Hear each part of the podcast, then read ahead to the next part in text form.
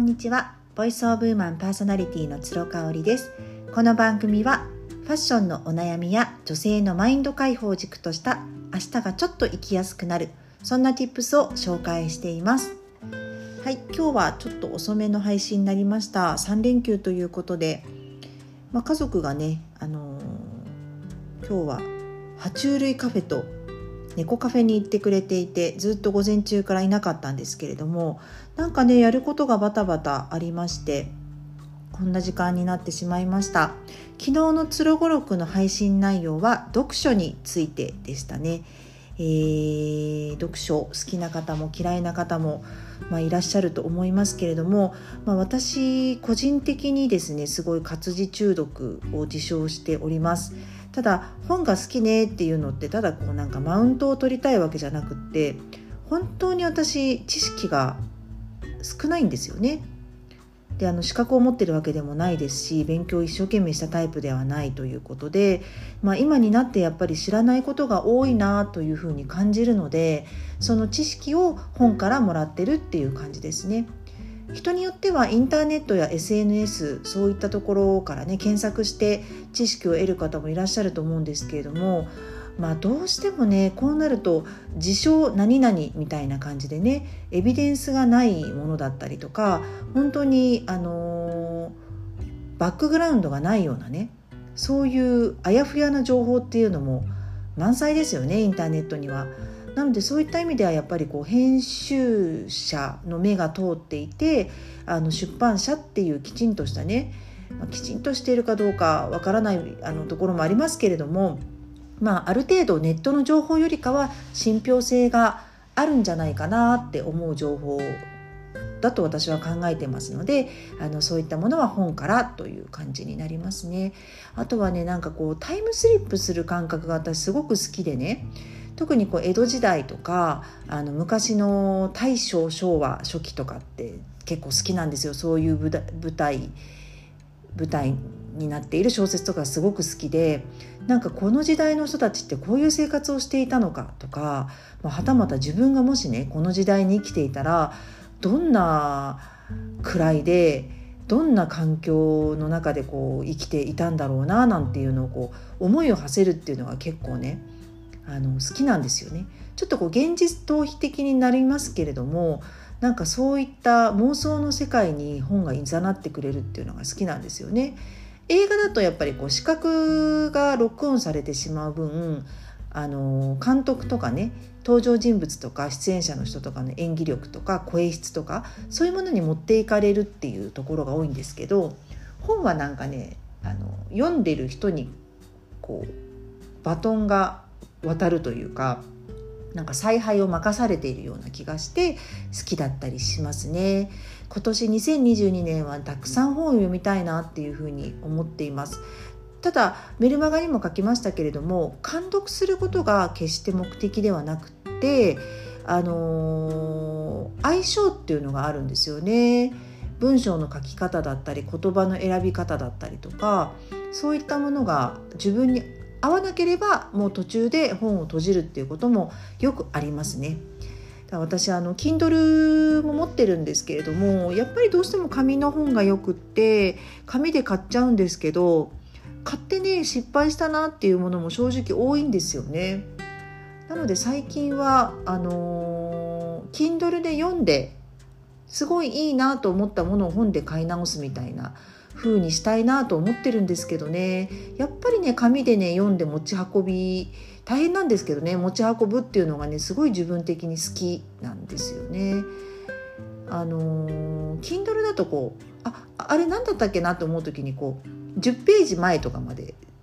あの戻るのがちょっと面倒くさい。私があんまり操作に慣れてないっていうのもあるんですけれどもなんかねまだ慣れていない感じがしてさっき言ったみたいにこうぐーっと本の世界に入っていくっていうことがなかなか難しいかなっていう感じなんですよね。だからこうさらっと読めるようなダイエット本だったりとかエッセイとかそういうのはね読んでますね。あの中谷美紀さんが書かれていたあのドイツにねお住まいの時に書かれていたエッセイなんかはもう Kindle でさらっと読めてあの良かったですねすごく。うん、あの文章を書くの上手だななんていうふうに思いましたね今年はなんかあの私の父と母にね年末年始あったので本の同じく虫である2人のおすすめの作品なんかから読み始めていますね。で山本周五郎さんは「もみの木は残った」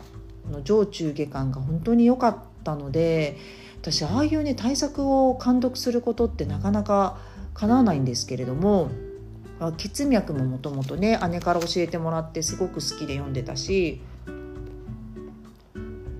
なんか対策こそ人から勧められたものがなんか自分の中でしっくりくるものが多いなという感じですね。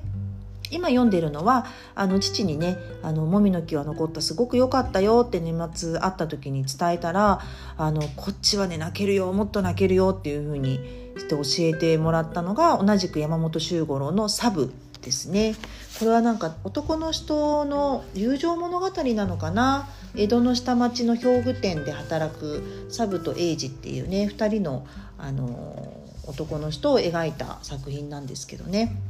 うんまあ、それにまつわる女性たちなんかも描かれていましてね、うん、今ね半分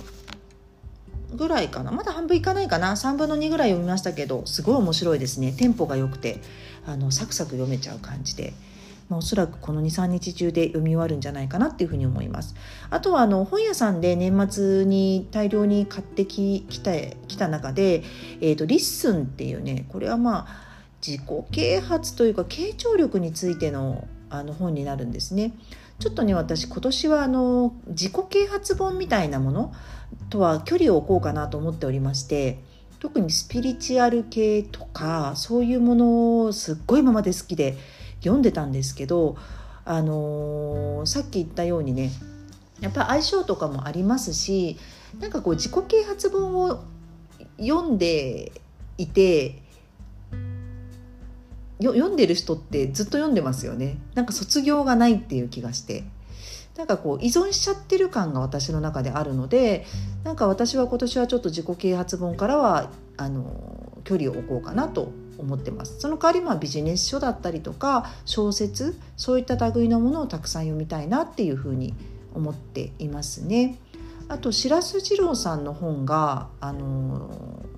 父の書棚にあったのでそれも一冊すっごい長い本ですねあの拝借してきたのでまたあの寒い日なんかにねお家にずっとこもっている日なんかに読みたいなっていうふうに思っています。皆さんの読書タイムは今年どんな感じでお考えでしょうか？あの漫画でもね私全然いいかなと思っていてただね漫画昔好きだったんだけど最近ほんと読まないんですよね。なんかこうきっかけがあったらバーッと読めるんだろうなっていうふうに思うんですけれどもあのうち主人が漫画大好きでもういろんなの読んでますね「進撃の巨人」とかあのゴルゴ13がね主人は大好きなのでそれがもうあの愛読書の一つらしいんですけど長男もね影響を受けて今読んでますね「東京リベンジャーズ」とか「鬼滅の刃」